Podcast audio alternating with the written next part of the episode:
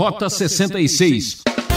Nunca na história tanto os judeus reconheceram Jesus como Messias como ah, no final do século XX e início do século XXI, depois né, do estabelecimento da nação ah, de volta na terra ah, dada a Abraão, Isaac e Jacó.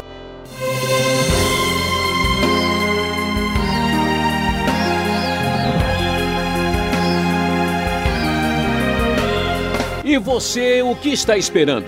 Venha experimentar a paz que só Jesus pode dar. Eu sou Beltrão e agradeço o seu carinho e audiência. É muito bom ter você com a gente. Estamos estudando a carta do apóstolo Paulo aos Romanos e hoje vamos destacar os capítulos 10 e 11, o mistério de Israel. E o professor Luiz Saião, um conhecedor do povo judeu, vai dizer como fica a situação do povo escolhido. Você gosta muito de mistérios? Então fique com a gente e não se assuste.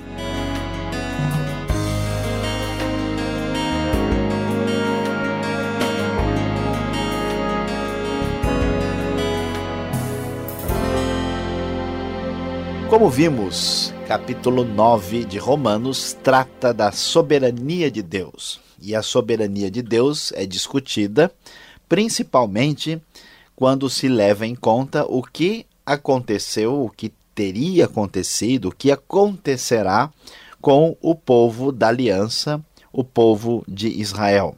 A pergunta feita pelos próprios judeus da comunidade cristã de Roma é o que aconteceu com Israel, como entender adequadamente a nova situação do povo israelita e qual vai ser o futuro deles. Então, Paulo diz claramente que o seu desejo, conforme vemos logo no primeiro versículo, o desejo do meu coração e a minha oração a Deus pelos israelitas é que eles sejam salvos. E então ele começa a explicar o que de fato aconteceu na história e qual será o futuro de Israel. No versículo 16, lendo na NVI, na nova versão internacional, nós vamos encontrar o seguinte texto: No entanto, nem todos os israelitas aceitaram as boas novas, pois Isaías diz: Senhor, quem creu em nossa mensagem? Consequentemente, a fé vem por se ouvir a mensagem, a mensagem é ouvida mediante a palavra de Cristo. Mas eu pergunto, eles não ouviram? Claro que sim. A sua voz ressoou por toda a terra e as suas palavras até os confins do mundo, conforme aparece a citação do Salmo 19, versículo 4. Então, Paulo começa a dizer o seguinte: é verdade é que o povo de Israel, de modo geral, ouviu a mensagem de boas novas, mas não aceitou, não recebeu essa mensagem. E isso não é uma realidade tão nova assim, porque no passado a mensagem já havia sido rejeitada várias vezes. E o texto prossegue no versículo 19, dizendo: novamente pergunto, será que Israel não entendeu? Em primeiro lugar, Moisés disse: Farei que tenham ciúmes de quem não é meu povo, eu os provocarei a ira por meio de um povo sem entendimento. E Isaías diz ousadamente: Fui achado por aqueles que não me procuravam, revelei-me àqueles que não perguntavam por mim. Mas a respeito de Israel, ele diz: O tempo todo estendi as mãos a um povo desobediente e rebelde. Paulo começa a dizer que o mesmo critério que Deus ah, mostrou no passado, por exemplo, de que as pessoas esperavam muito ah, de Esaú, mas Deus agiu por meio de Jacó, Deus agiu por meio de alguém que não parecia ser uma pessoa tão expressiva e importante aos olhos humanos, da mesma forma, o povo da aliança, que se sentiu orgulhoso e rejeitou a palavra divina, agora vai ser, de certa forma, envergonhado por um grande grupo de pessoas que são meio que bárbaros, meio que selvagens, são os gentios do mundo pagão. Eles vão ser aqueles que vão encontrar o Senhor, como diz o texto aqui do versículo 20. ah, que é uma citação de Isaías 65, versículo 1. Ele, Deus diz que foi achado por quem não o procurava, enquanto que o povo da aliança é considerado desobediente e rebelde. Ou seja, o povo de Israel como nação caiu e agora deu espaço para os gentios pagãos se aproximarem de Deus. Isso causa um grande problema, um grande constrangimento teológico, inclusive, e por isso o capítulo 11 começa falando sobre o assunto, dizendo: Pergunto, pois, acaso Deus rejeitou o seu povo? Já que é assim, então acabou, é isso mesmo? De maneira nenhuma, diz Paulo pois eu mesmo sou israelita, descendente de Abraão, da tribo de Benjamim. Deus não rejeitou o seu povo, o qual de antemão o conheceu. Ou vocês não sabem como Elias clamou a Deus contra Israel, conforme diz a Escritura: Senhor, mataram os teus profetas e derrubaram os teus altares. Sou o único que sobrou e agora estão procurando matar-me. E qual foi a resposta divina? Reservei para mim sete mil que não dobraram os joelhos diante de Baal. Assim, hoje também há um remanescente escolhido pela graça. E se é pela graça, já não é mais pelas obras. Se fosse a graça, já não seria a graça. Então, Paulo vai explicar: olha, preste atenção, é verdade que a nação de Israel rejeitou a palavra, mas veja bem, isso não quer dizer que Deus rejeitou o seu povo. Tanto que é verdade que há muitos israelitas ou judeus que estão crendo em Cristo e estão seguindo a palavra divina. Eu mesmo sou um, diz Paulo, e há outros também. Deus não rejeitou o seu povo, mas o que está acontecendo é semelhante ao que aconteceu no passado. Não é verdade que o povo de Israel, nem mesmo a igreja, foi sempre obediente a Deus. Pelo contrário, sempre foram problemáticos e difíceis. A grande verdade é que Deus sempre reservou um remanescente fiel. E esse remanescente fiel é que preservou, de fato, a sua postura perante Deus.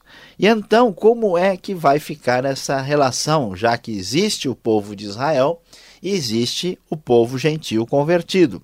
E então Paulo vai, a partir do versículo 11, trazer uma luz mais clara sobre o que aconteceu e o que ainda acontecerá, lendo a nova versão internacional nós vamos ver o seguinte: novamente pergunto, acaso tropeçaram para que ficassem caídos? Será que os judeus, o povo de Israel, caiu para ficar no chão? De maneira nenhuma, ao contrário, por causa da transgressão deles, veio salvação para os gentios para provocar ciúmes em Israel. Mas se a transgressão deles significa riqueza para o mundo e o seu fracasso riqueza para os gentios, quanto mais significará a sua plenitude? Sugerindo que Israel vai entrar em plenitude e que isso também será uma bênção para os gentios. Paulo prossegue: Estou falando a vocês, gentios, visto que sou apóstolo para os gentios, exalto o meu ministério, na esperança de que de alguma forma possa provocar ciúme em meu próprio povo e salvar alguns deles. Pois, se a rejeição deles é a reconciliação do mundo, o que será a sua aceitação se não vida dentre os mortos? Sugerindo aqui que, na ocasião da restauração de Israel, estará próxima a ressurreição dos mortos. Preste atenção. Se é santa a parte da massa que é oferecida como primeiros frutos, toda a massa também o é. Se a raiz é santa, os ramos também o serão. Então, o que o texto vai nos mostrar? Israel é a base, os gentios vieram depois. A bênção, de qualquer forma, vai nos atingir. A falha de Israel representa bênção e a sua restauração muito mais. E aqui vem o conselho bíblico muito claro. Se alguns ramos foram cortados e você, sendo oliveira brava, foi enxertado entre os outros e agora participa da seiva que vem da raiz da oliveira cultivada, não se glorie contra esses ramos. Se o fizer, saiba que não é você quem sustenta a raiz, mas a raiz é você. Ou seja, nós não temos direitos nenhum de se sentir, de nos sentirmos superiores ou melhores do que os judeus, como se eles fossem mais descrentes do que nós. Cuidado, todo orgulho assim é pecado, está completamente fora daquilo que Deus deseja para o seu próprio povo. Portanto, considere a bondade e a severidade de Deus. Severidade para com aqueles que caíram, mas bondade para com você, desde que permaneça na bondade dele. De outra forma, você também será cortado. E quanto a eles, se não continuarem na incredulidade, serão enxertados, pois Deus é capaz de enxertá-los outra vez. Afinal de contas, se você foi cortado de uma oliveira brava por natureza, de maneiras antinatural, foi enxertado numa oliveira cultivada, quanto mais serão enxertados os ramos naturais em sua própria oliveira. Paulo então diz: Olha, a grande verdade é que isso que aconteceu estava debaixo do plano soberano de Deus. Deus, na verdade, não vê Israel como uma nação obediente, uma nação da aliança que sempre falhou e sempre houve um remanescente fiel. A nação tropeçou.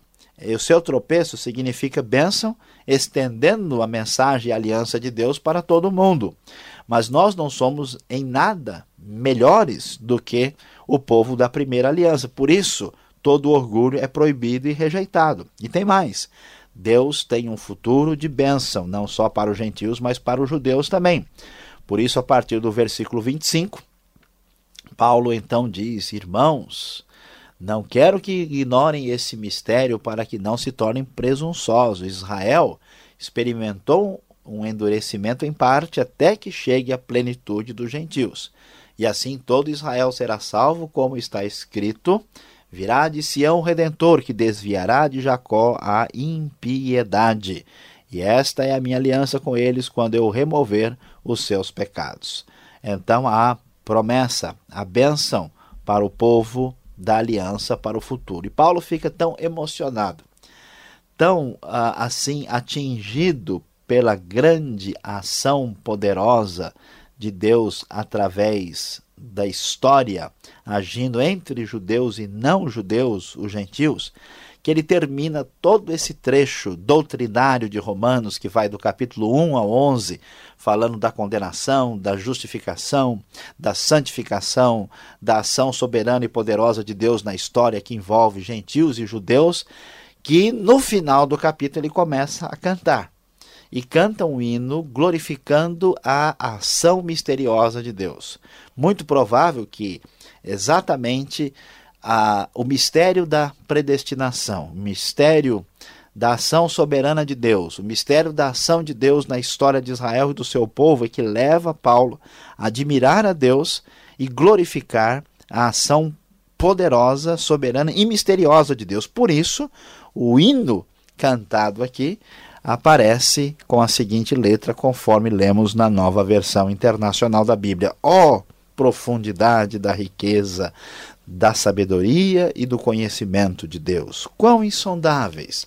São os seus juízos e inescrutáveis os seus caminhos. Quem conheceu a mente do Senhor? Ou quem foi seu conselheiro? Quem primeiro lhe deu para que ele o recompense? Pois dele, por ele e para ele são todas as coisas. A ele seja a glória para sempre. Amém. É muito bonito e especial perceber que Deus construiu uma história de redenção e salvação tão linda que essa história, apesar de ser em grande parte compreensível, facilmente explicável, ela tem algo de extraordinário, de misterioso e de profundo, e Paulo se emociona com isso. Por isso que a ação misteriosa de Deus, ela é muito profunda e tentar rejeitá-la ou tentar explicá-la além da medida é loucura. Em vez de fazermos isso, o nosso conselho é cantar junto com Paulo, adorando a Deus e agradecendo a Ele pela sua grande bênção na nossa vida.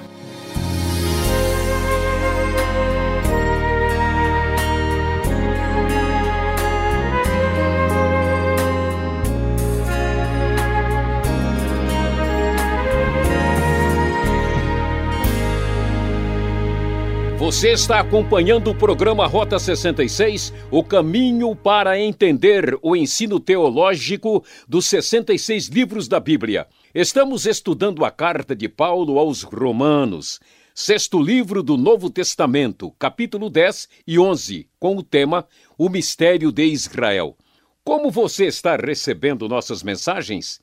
Esse é seu espaço, você já sabe. Escreva: Caixa Postal 18.113, CEP 04626-970, São Paulo, capital. Ou pelo e-mail rota66 arroba transmundial.com.br. Rota 66 tem a produção e apresentação de Luiz Saião, redação de Alberto Veríssimo e na locução eu, Beltrão. E esta é uma realização transmundial. Vamos para a última parte do programa para tirar as dúvidas.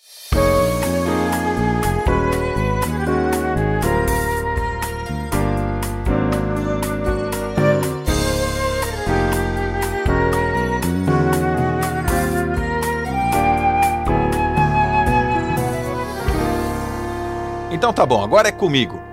Romanos 10 e 11, Saião, falamos muito sobre Israel, sobre o povo judeu e o ouvinte que está nos acompanhando, acompanhou a sua exposição, deve estar se perguntando: afinal de contas, existe de fato o povo que nós chamamos de judeu? Existe essa, essa elite, essa etnia tão forte que vem lá do Velho Testamento, hoje, em pleno século XXI, Saião? Pois é, Alberto, aqui uh, é necessário entender uh, uma questão que parece que mal compreendida. Ah, quando a gente pensa em termos de povo, de nação, o foco é principalmente é, assim etnia e raça, até por causa da influência europeia no pensamento brasileiro. Mas o, o, o judeu, uh, mesmo no Velho Testamento, o israelita, né, e depois o próprio povo judeu, uh, é, a ideia não é exatamente de uma unidade é, racial. Né? Tanto é que no povo de Israel entraram várias pessoas de outros grupos e outros povos. Existe o judeu como uma identidade ah, religiosa e cultural. Todo mundo que fazia parte da herança de Abraão, que foi incluída nessa herança, ele é, inclu ele é considerado judeu. Uma pessoa que é de uma outra raça pode se casar com alguém do povo judeu, se tornar judeu. Então o judeu etnicamente ele tem várias faces, né? Não é um povo assim no sentido racial do termo. Então existe sim, né, porque nós temos uma herança ininterrupta, história de conhecimento do Velho Testamento, que aliás é até comprovação de que Deus manteve o povo, né, através ah, dos séculos e até milênios, e o povo existe como os que praticam a fé uh, judaica. Então deve ser entendido isso, mas não deve ser compreendido no sentido racial do termo, que é um conceito que não é exatamente o que a Bíblia tem a apresentar. Até quem faça uma distinção, né? os israelitas, quem mora na Palestina, e o judeu, aquele que de repente começa a, a praticar essa fé judaica do Velho Testamento. É, né? Aqui é importante, veja, bom falar sobre isso, porque hebreu é, se refere ao povo do tempo dos patriarcas, antes da formação da nação mesmo de Israel. A língua que eles falam é o hebraico.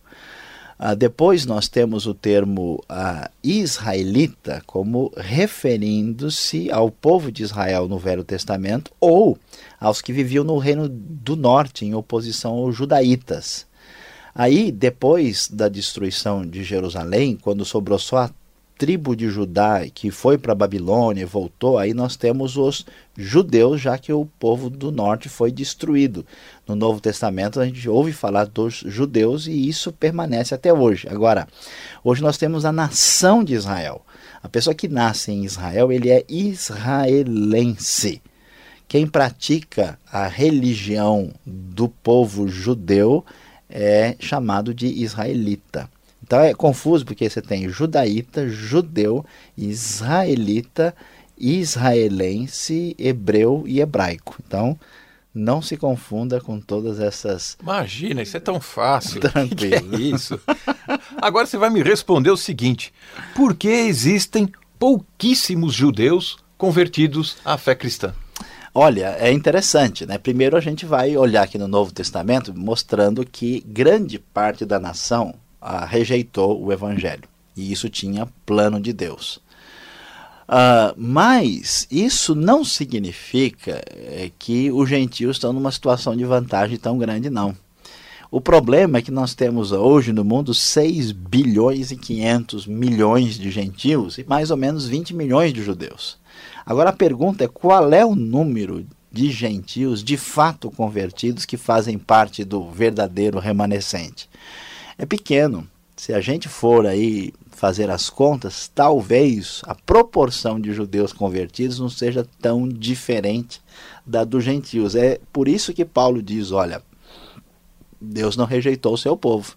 Tanto é que eu sou israelita, né, da tribo de Benjamim, e muitos dos judeus ah, se converteram, inclusive no Novo Testamento. No livro de Atos, a gente vai ver que grande parte uh, da igreja é composta por judeus, principalmente de origem farisaica. Então não é bem assim como as pessoas imaginam, não. E hoje, cada vez mais judeus estão reconhecendo o seu Messias. E agora fica aquela curiosidade, né? Quando, como será essa reconciliação com o povo de Israel? Então, uh, o povo de Israel, uh, aqui a gente vai observar esse, esse texto de Romanos que 11 que nós mencionamos há pouco aqui, que a sua reconciliação está ligada à vida dentre os mortos. A ideia do Novo Testamento é muito clara que o povo vai reconhecer o seu Messias.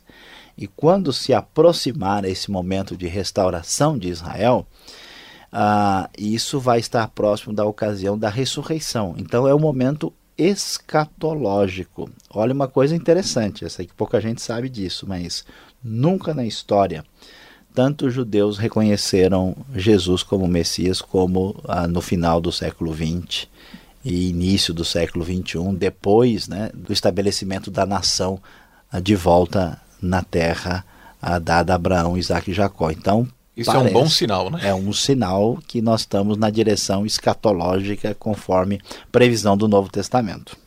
Então, por que agora no final do capítulo 11, já no versículo 17, 18, já vai finalizando o argumento de Paulo, essa advertência contra o orgulho do, do povo gentil, né? Puxa, então agora eu sou o privilegiado, né? Pois é, aí é que está a questão. Uh, qual é o problema que aconteceu com a comunidade cristã quando houve a, a, a falha né, dos judeus, o fracasso da nação em reconhecer o Messias. É imaginar que eles são piores do que a gente. O problema de Israel foi o seu orgulho. O problema de Israel foi o seu, a sua obstinação em ouvir a palavra divina. Qual é a bobagem que os gentios começaram a fazer? Começaram a repetir o mesmo tipo de comportamento. Então Paulo diz: olha, cuidado, você não está com essa bola toda, não. Quem é você para achar que você é melhor do que o outro? Então, a grande tolice é não prestar atenção no texto que diz para nós que perante Deus, tanto eu como o judeu, o gentil como o judeu, estão na, estamos na mesma situação. Ninguém é melhor do que o outro. Então, quando o judeu se sentia superior, né, até orava agradecendo por não ser gentil, ou quando o gentil se diz: Olha, eu sou realmente é, crente, eu acredito de verdade. A Bíblia diz: não há diferença entre judeus e gentios, pois o mesmo Senhor é Senhor de todos e abençoa ricamente todos que invocam. É Romanos 10, 12. Então, o grande perigo é alguém achar que é melhor do que o outro a partir dos seus próprios méritos, que é a raiz do, orgulho humano. Isso é tolice e precisa ser rejeitado tanto por gentios como por judeus. Ok, Sayão, depois dessa aula, eu só posso dizer Shalom Adonai. Na Romeod.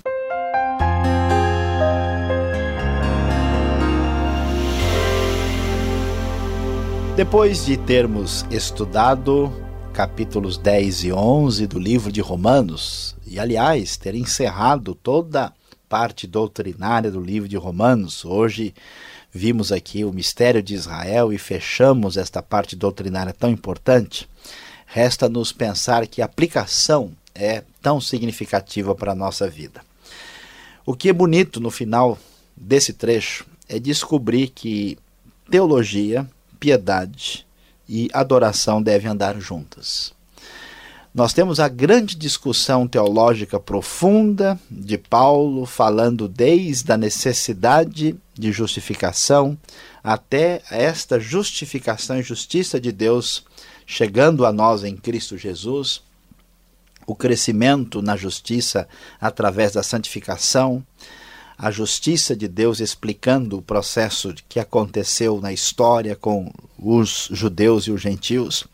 É interessante que a teologia bem pensada e verdadeira conduz a uma atitude sábia. Paulo é equilibrado, Paulo critica o orgulho de gentios e judeus e mostra onde está o problema humano na falta de piedade devida que só pode vir do próprio Deus. Teologia verdadeira.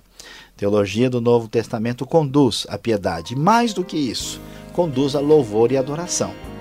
Quando Paulo termina de escrever tudo, ele canta e adora Deus profundamente. Nosso desejo com esse estudo bíblico mais profundo do Rota 66 é que você tenha mais conhecimento, mas que tenha uma vida reta que agrade a Deus, cheia de piedade e virtude. E acima de tudo, adore e glorifique a Deus na sua vida por aquilo que ele tem feito até este momento e pelo que ele fará também no futuro. Que Deus nos abençoe a todos.